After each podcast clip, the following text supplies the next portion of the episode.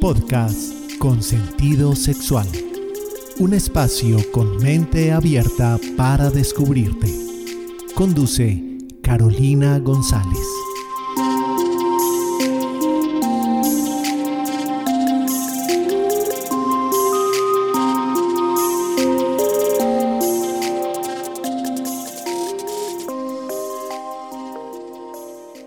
¿Cómo estás? Mi nombre es Carolina González, yo soy médica y sexóloga y te doy nuevamente la bienvenida a este espacio que es un podcast.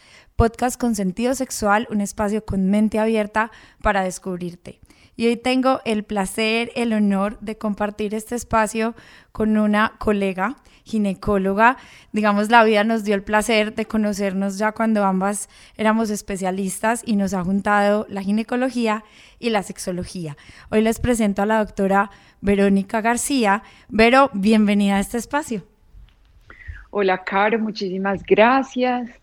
Demasiado feliz de tener este espacio contigo. Me, me, encantan estos espacios de educar a nuestras pacientes, porque si educamos vamos a tener unas pacientes, digamos que con mejores hábitos y con menos enfermedades. Totalmente, y con una salud sexual, que eso es lo que buscamos Mm, que buscas tú con tus pacientes, que busco yo con mis pacientes. Entonces hoy vamos a hablar de un tema que es vulva y sexualidad. Este tema, como lo hablábamos tú y yo ahorita internamente, es un tema bastante amplio que nos puede dar para muchos programas, pero hoy vamos a hablar de esas generalidades de la vulva, esos cuidados de la zona íntima. ¿Cuáles son esos mitos? Porque si yo me encuentro con un montón de mitos y desinformación al respecto, yo sé que tú encuentras muchísimos más. Entonces, tener esta información más clara, saber qué sí debemos hacer, qué no es tan sano hacer, cuáles son esos hábitos más saludables para pues el cuidado y la higiene de nuestra zona íntima y también cuáles son esos temas, digámoslo así, más frecuentes, eh, cómo saber que un flujo es normal o cuándo consultar. Entonces, para eso tenemos este espacio del día de hoy.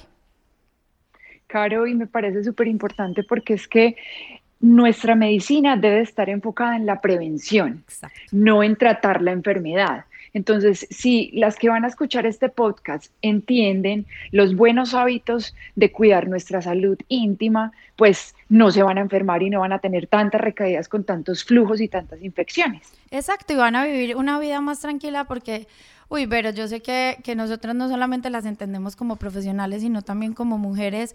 No hay nada peor que tener eh, piquiña, digámoslo así, pues en medicina se llama plurito, pero que de tener síntomas, que tener una infección vaginal. Entonces, qué mejor que prevenirla para poder tener esa calidad de vida. Exactamente, me encanta. Y empecemos por ahí, por ese síntoma tan común que es la piquiña o el prurito, Total. que nosotros como médicos lo llamamos. Pues mira, la causa de prurito, N miles, pero unos hábitos claros e importantes que toda mujer debe saber como para disminuirlo es simplemente, primero, quitar por favor ese vicio del uso del protector. Por favor.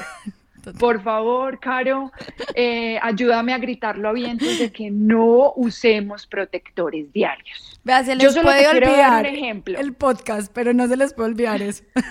Exacto. Yo solo te voy a dar un ejemplo y es lo que les explico a mis pacientes cuando llegan a mi consulta que me dicen que usan protectores. Entonces yo les voy a decir, ¿qué pasa si tú en el día a día te pones y te vas al trabajo con una bolsa y te la amarras en tu mano. ¿Qué va a pasar con esa mano cuando termine el día de trabajo? Uy, no, va a terminar sudada, con calor, irritada, va a picar. Exactamente, entonces eso es lo que yo les digo a mis pacientes. Tu vagina, tu vulva, va a terminar llena de sudor, acumulando humedad y ¿qué le encanta al hongo o a las infecciones? El sudor, la humedad, la vagina, la vulva. El no respirar. Debe de, debe de transpirar, debe de estar eh, reposada sobre un material que ojalá sea algodón y ahí entra el segundo, que debemos utilizar ropa interior de algodón. Mira, yo les hago chequeo a mis pacientes y les muestro y les pido, muéstrenme los calzones que está usando. Hasta eso va en mi consulta les hago aduana. Una consulta muy completa. Que, sí, y me encuentro de que son licra, encaje, y veo la gran diferencia cuando las mujeres me usan ropa interior solo de algodón, porque la vulva me va a reposar sobre un material que va a mantener tu vulva seca, no va a permitir que sude. Entonces, es, son los dos son los dos, los dos criterios importantes que toda mujer debe tener para tu salud vaginal. Totalmente, porque además eh, pero me parece importante hacer una aclaración porque no todas lo saben y es cuál es esa diferencia entre vulva y vagina. La vulva son los órganos sexuales externos que mal llamamos vagina porque la vagina queda, queda por dentro, ¿cierto? Como tú y yo bien sabemos. Entonces nos referimos a toda la parte de vulva que es donde están los labios mayores, los labios menores, el clítoris, toda esa parte externa. Y en la vulva se ve la, eh, la entrada de la vagina o el introito vaginal la vagina es un canal, un tubo que no es recto, que tiene más o menos entre 9 a 14 centímetros de largo, pero puede variar. Entonces también cuando yo estoy cuidando mi zona vulvar, como dice Vero, que ahorita hablaba tanto de vulva como de vagina, pues se necesitan los dos cuidados, o sea, tanto la vagina, si sea interna, como la vulva, tienen sus cuidados, tiene su pH, tiene sus características y, hay, y también tiene su humedad, tiene su, yo les digo a mis pacientes también que tiene su propio sistema de mantenerse humectada, así como la piel se mantiene humectada y cuando la piel se nos reseca, que se nos pone así como más como más eh, arrugadita y nos empieza a picar, también le puede pasar a nuestra vulva y a nuestra vagina. Entonces, esos cuidados y esos mitos que terminan siendo más, o esos hábitos no tan saludables como el uso de protectores, como la ropa interior que, que utilizamos, todo eso, como dice Vero, que me parece lo más asertivo haber empezado por ahí, antes de hacernos bien, nos termina, eh, digámoslo así, obstaculizando nuestro cuidado y nuestra higiene. Exactamente. Y claro, como para también diferenciar la vulva la vagina, pues para que las mujeres que tienen este hábito no tan saludable de, hacer lavados vaginales, de echar, de ponerse en duchas, esa es la vagina, el tubo donde se meten esas cositas, realmente eso es otro hábito malo, es otro hábito que no lo deben realizar. Hablemos entonces de, la tercera opción de, unos buenos hábitos, es no utilizar duchas vaginales, no realizarse en lavados internos, porque eso tampoco lo necesita. Ella sola tiene su sistema de, de limpiarse, llamémoslo así. Es más, Caro, es muy apropiado que digamos de que lo ideal de que toda mujer no utilice jabones íntimos, que no utilice ningún tipo de productos para lavarse, porque nosotros solo necesitamos agua. Exactamente. O que si por algo era, porque yo sé que este tema es súper controvertido, llamémoslo así, y, y, hasta los profesionales piensan diferente. Y yo la verdad pienso muy parecido a ti, como solo agua, pero si se van a aplicar algo que sea un producto porque su médico, ginecólogo, ginecóloga se los recomendó, se, los, se los recetó, porque pues cada caso y cada mujer es única y de pronto algunas no se sienten tan limpias cuando tienen la menstruación, aunque con agua también se pueden limpiar solamente, pero sí me parece fundamental, yo creo que el, que el trauma que tú tienes con los protectores, yo, los tengo, yo lo tengo, pero con los jabones que dicen olor a rosas, olor a pino, olor... A ver, a vulva no tiene que oler a rosas, ni a pino, ni a Navidad, ni a nada por el estilo. Tiene que oler a vulva. Gracias, por favor, sí. La vulva tiene su olor tiene su olor característico, no le tenemos que echar loción, perfumes, lavarlas para que huela bueno, nada. Ella tiene su olor característico. Más bien, si ustedes hacen esos hábitos de echarse en cosas, les va a empezar a oler diferente, un olor que va a traer bacterias, hongos, un olor que, que no es el de la vulva. Entonces, lo ideal es que no utilicen estos productos o, como dice Caro, si los van a utilizar, que sean asesorados, porque lo que debemos de tener en cuenta en estos productos es que sean un pH neutro un pH que esté eh, en corde con, con, el pH vaginal. Exacto. Nuestro pH vaginal es ácido, es un pH aproximadamente de 3,5 a 4,5 y me encuentro, me encuentro muchas vaginas con, con problemas eh, a nivel del directo y gram de flujo con pHs muy básicos, pHs de 7, 8. Este pH no es apropiado para nuestra vagina y es uno de los causantes de tener infecciones a repetición. Totalmente porque además el pH para, digamos, las que dicen como bueno, ¿y qué tiene que ver el pH con una infección? Es que hagan de cuenta que ese es el ambiente en el cual nosotras, las mujeres o la vulva y la vagina tiene bacterias, tiene microorganismos, tiene algo que se llama la microbiota vaginal, ¿cierto? Y viven y conviven todos esos bichitos de una manera eh, tranquila, respetuosa, bajo un pH ácido. Y si yo le altero ese pH por cualquier cosa y en vez de ponerlo en 3 o 4, como dice Vero, está más, más neutro o más básico, eh, voy como a alborotar el barrio, ¿cierto? Voy a alborotar ese ambiente que no va a ser ya un ambiente tranquilo, de respeto, sino que ahí se me van a, se me pueden como alborotar algunas de esos microorganismos y darme infecciones vaginales o causarme problemas o alteraciones. Entonces, la vulva, la vagina necesitan ese pH ácido para convivir tranquilamente, para tener una salud y si yo altero ese pH, evidentemente voy a alterar la salud. Y no solo como tú dices el pH, sino como lo que tú decías, los microbios, porque en la vagina hay microbios, pero son microbios buenos. Exacto. Son microbios que nos van a proteger de esas infecciones a repetición. Entonces, si tú te haces duchas vaginales, si te lavas con jabones diferentes, si utilizas protectores, si utilizas ropa interior diferente, vas a promover, o que si te lavas en exceso, que es otra cosa que pasa mucho, vas a barrer y vas a eliminar esos bichos que nos están protegiendo. Y que te están ayudando y que exacto, que nos están ayudando. Entonces, no solo quedamos desprotegidas, sino que también cambiamos el pH. Son dos causales súper importantes de esas infecciones a repetición que pueden aparecer cada mes incluso. Perfecto. Pero estamos hablando de varios cuidados, varios mitos y los estamos aclarando y cómo ir teniendo esos hábitos más saludables. Llevamos lo de utilizar cero protectores diarios, o mejor dicho, no utilizarlos.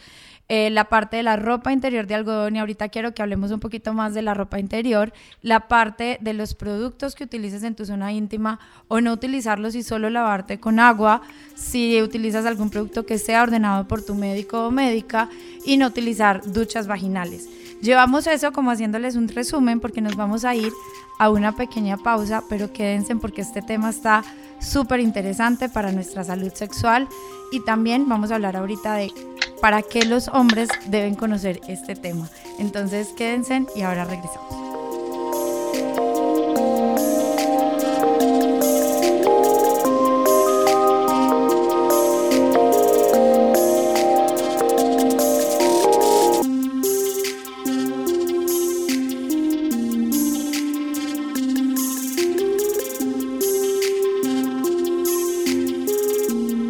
Cuida tu cuerpo. Es el único lugar que tienes para vivir. Jean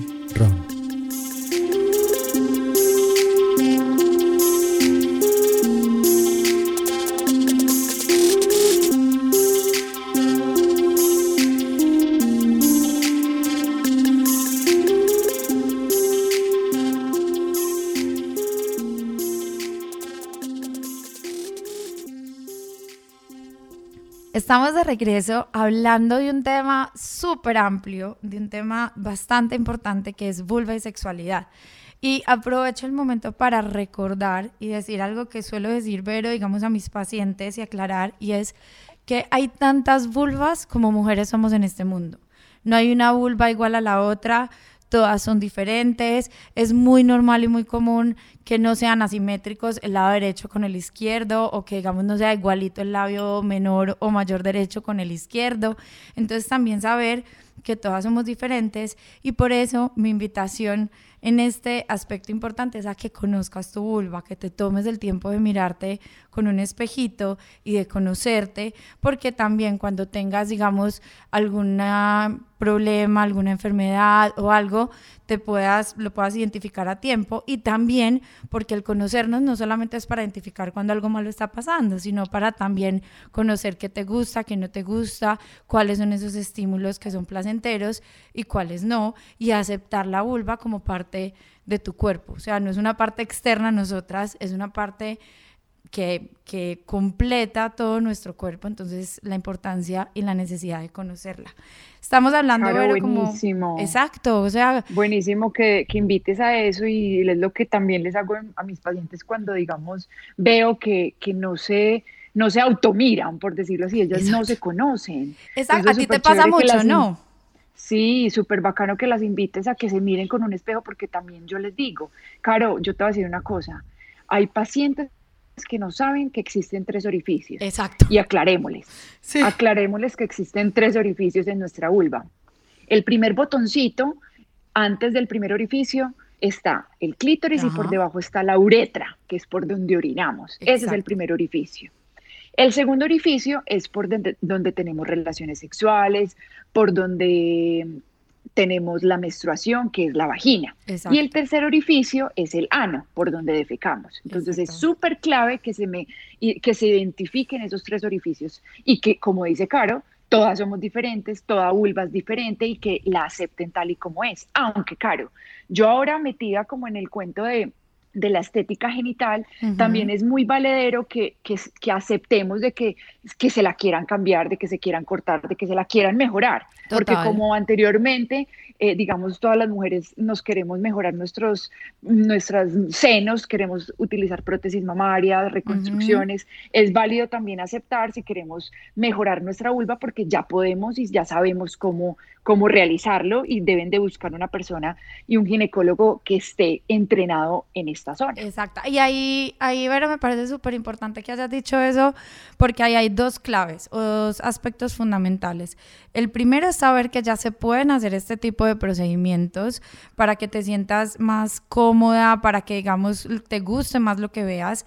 Y el, punto número uno es que hagas lo que hagas, sea con lo que tú dijiste, con un profesional en el tema y se cercioren a quién le están entregando esta responsabilidad, con quién lo están haciendo, que no se pongan como, aquí muchas veces lo barato sale caro, entonces que se aseguren que ese profesional sí esté capacitado o capacitada para esto, ¿cierto? Porque en este tema lastimosamente hay personas que dicen estarlo y no lo están, entonces eso por un lado. Y por el otro, algo muy personal y muy íntimo es que si se van a realizar este tipo de procedimientos estéticos, primero acepten o tengan una aceptación y un conocimiento de su vulva. Es decir, acepten que les gusta y que no les gusta esto para que tengan claridad y sus expectativas de los procedimientos que se realicen estén más claras, porque muchas veces se pueden hacer estos procedimientos sin tener la expectativa que real, y tienen expectativas así súper altas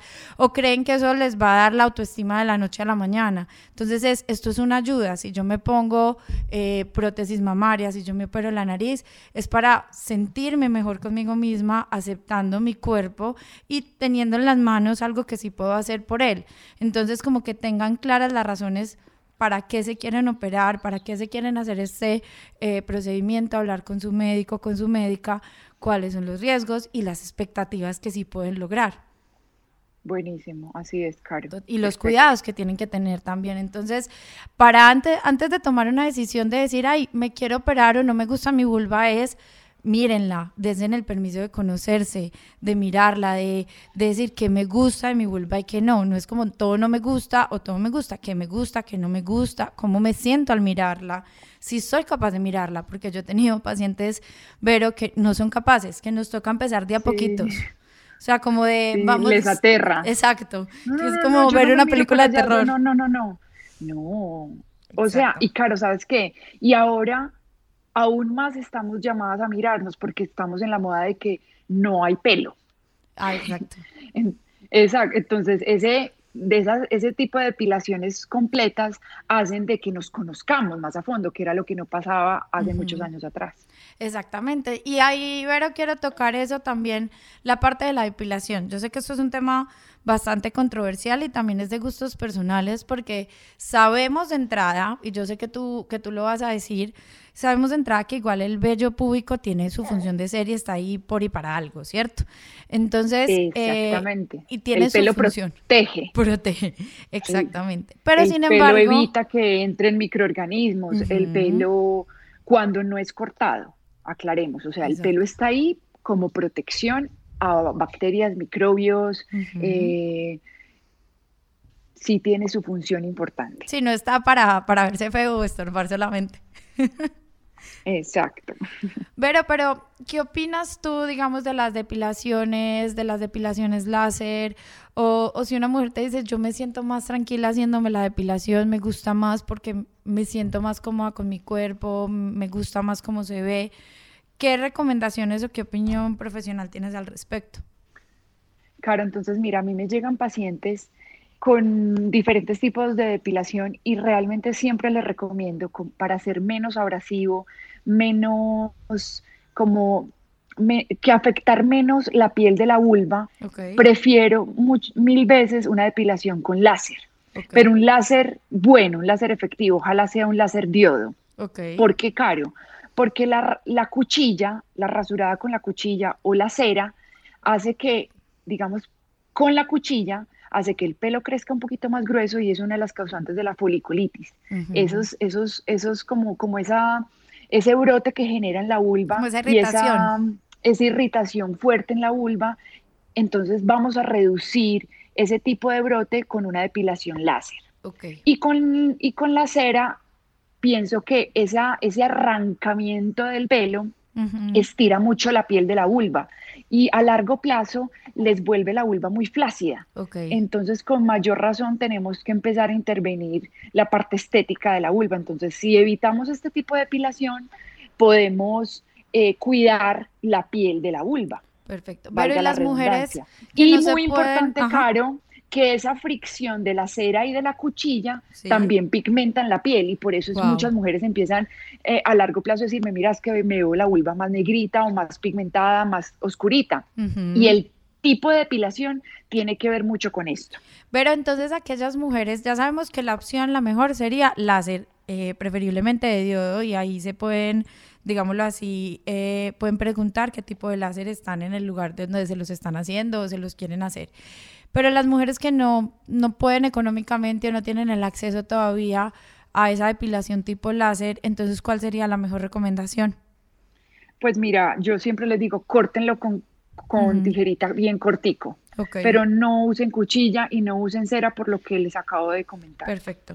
Perfecto, entonces eso es otra aclaración, digamos otro hábito saludable la parte de la depilación, que si la van a hacer sea preferiblemente con láser, si no tienen esta opción, entonces se lo corten. Pero quisiera... O no se lo corten, O no se lo corten y déjenselo, y listo, no en la moda. Exactamente. Eso es una moda. y, listo. y, eso también va a depender mucho de la cultura, ¿cierto, Vero? Sí, exactamente. El concepto, exacto. Pero Sino que, debemos, o sea, debemos aceptar como los gustos de cada persona. Total, Solo orientarla a que lo haga de una mejor forma, llegaba el caso, lo decía. Y de una manera más saludable y más sana. Exactamente. Pero me quisiera profundizar en el tema que hablamos ahorita de los calzones o de la ropa interior.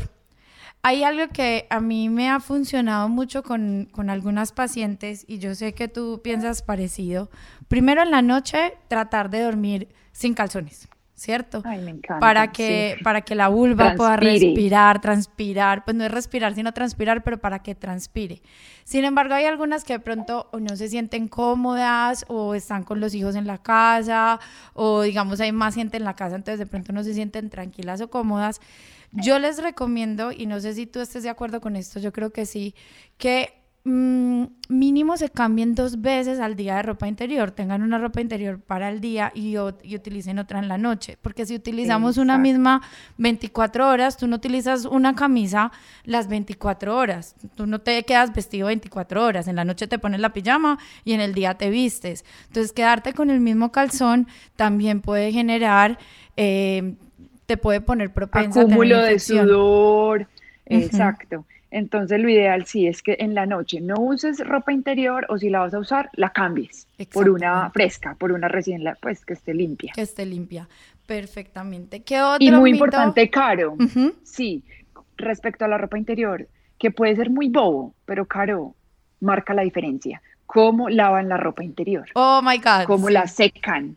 O sea, no, no meterla con, la ropa, con toda la ropa junta. Eh, ojalá utilicen eh, sus propias manos para lavarla, que no sea solo la lavadora, de que sea un jabón no tan oloroso, no con tanto, pues esos detergentes tan fuertes, que sea un jabón neutro, que sea un jabón suave. Okay. que se seque adecuadamente la parte que va con la que va pues que va como a, tocar la vulva, Hacia la que la pongan al sol o que la planchen, es otra es otra cosa que yo les digo, planchenla.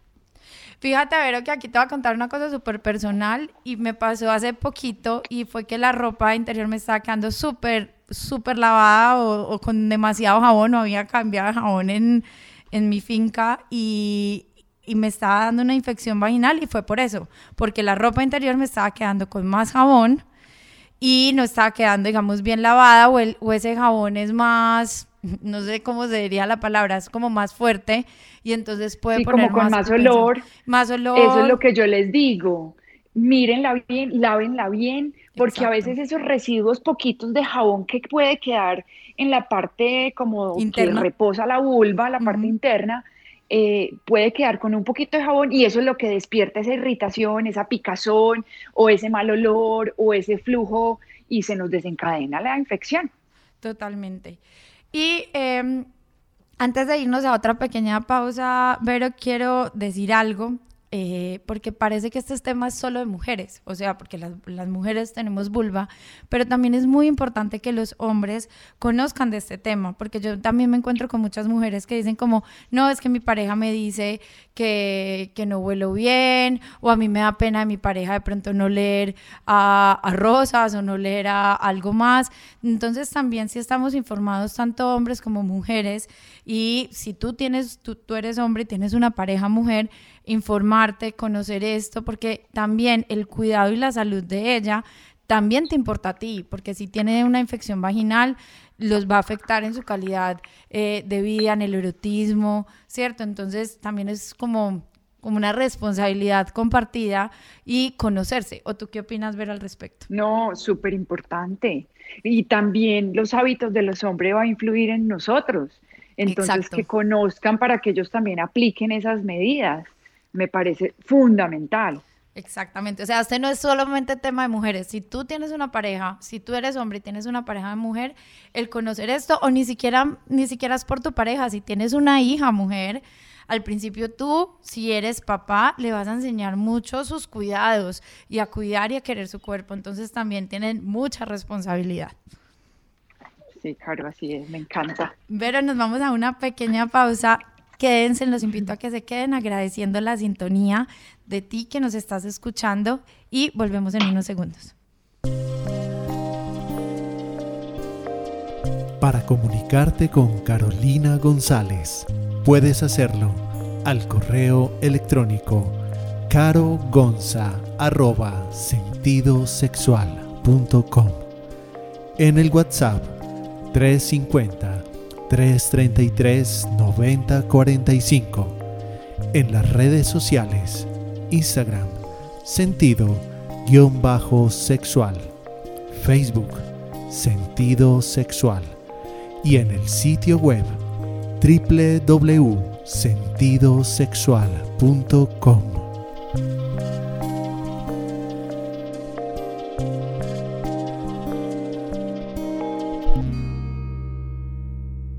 regresamos con este tema maravilloso aquí con la doctora Verónica García, que ya es ginecóloga y estamos hablando de vulva y sexualidad. Pero no se nos puede quedar, este programa se me está yendo súper rápido, no se nos puede quedar por fuera eh, esta parte más erótica, esta parte, digamos, que la gente llama más sexual. Eh, ¿Cuáles son tus recomendaciones con respecto a lubricantes, a juguetes sexuales, a toda esta parte a tener en cuenta?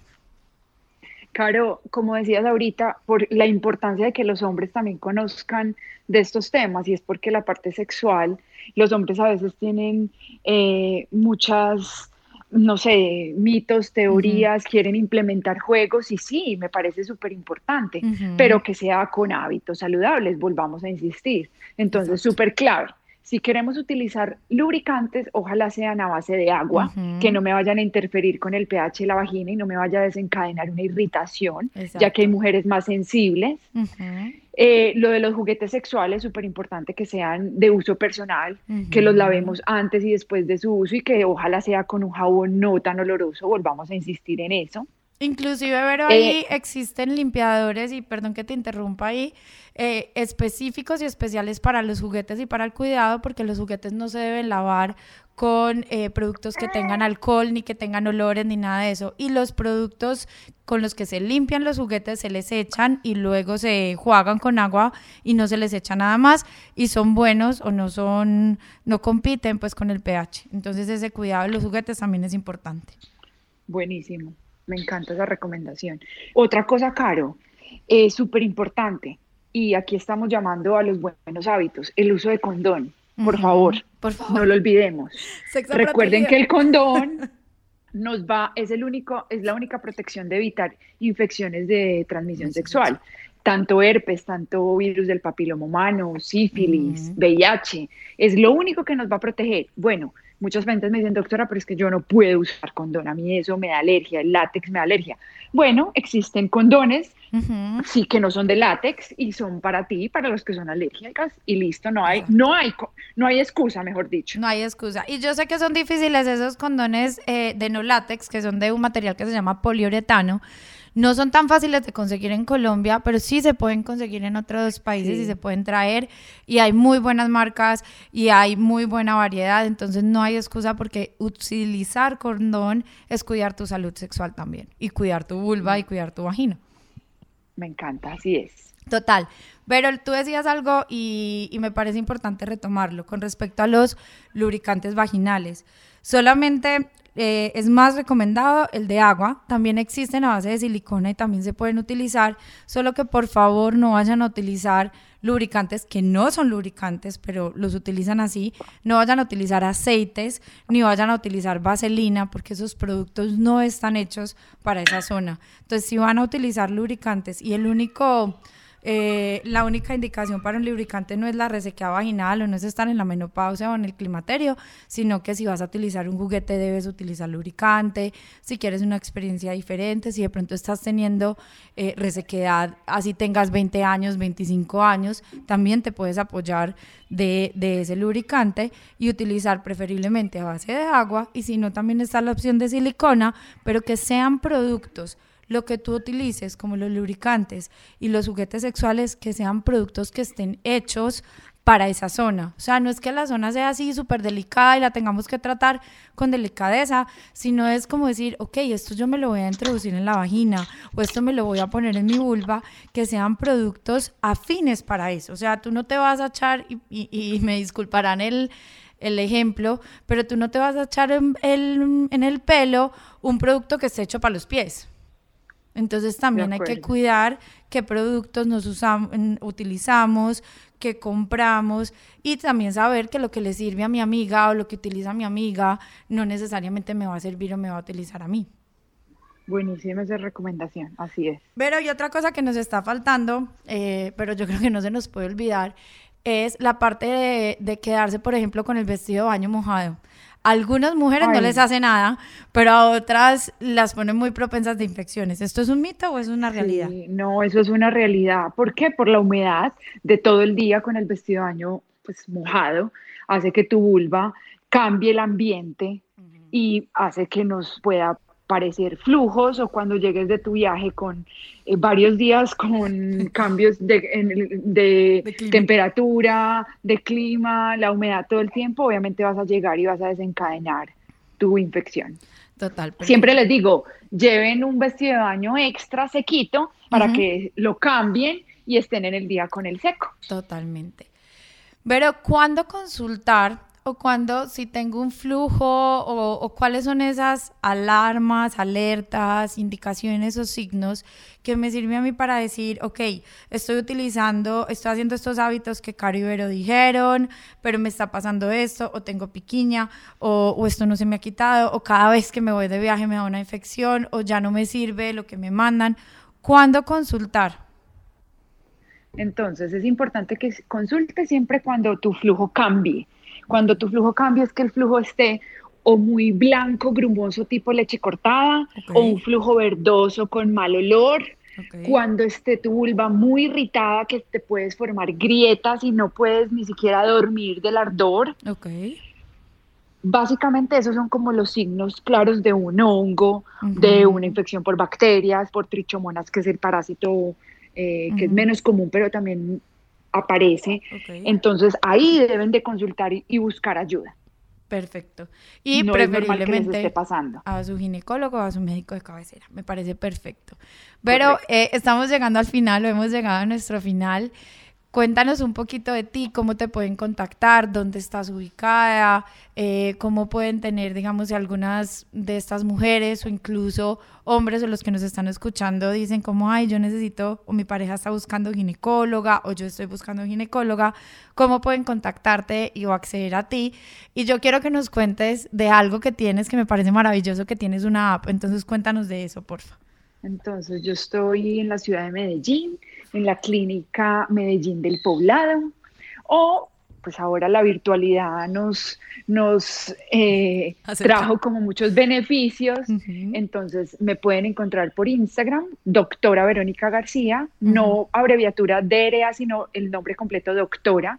También me pueden buscar, yo tengo una aplicación donde la pueden descargar ya sea en Android o en Apple y me encuentran igual, doctora Verónica García, por ahí me pueden agendar citas virtuales, por ahí pueden tener cuestionarios completamente gratis de que yo les pueda responder y asesorar con preguntas unas una al mes.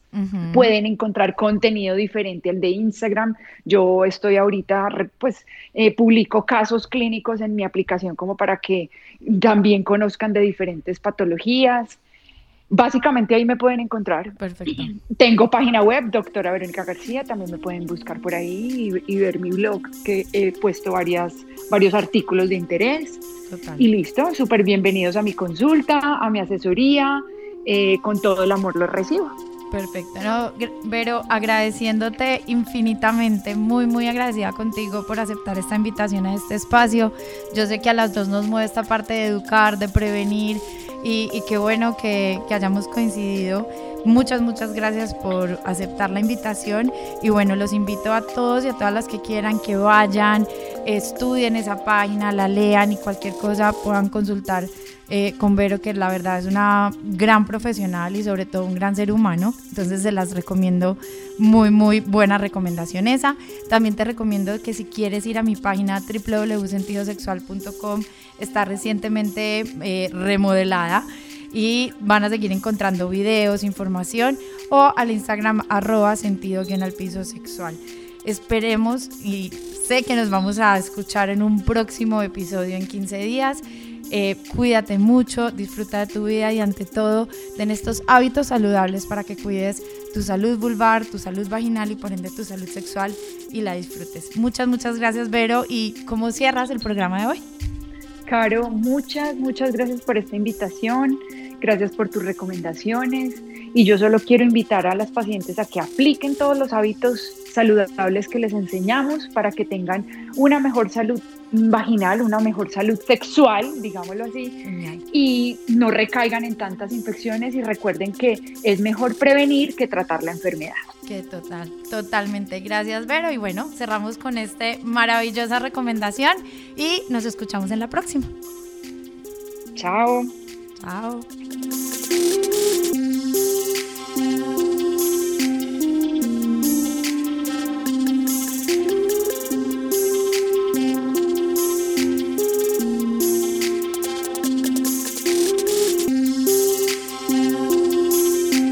podcast con sentido sexual. Un espacio con mente abierta para descubrirte. Conduce Carolina González.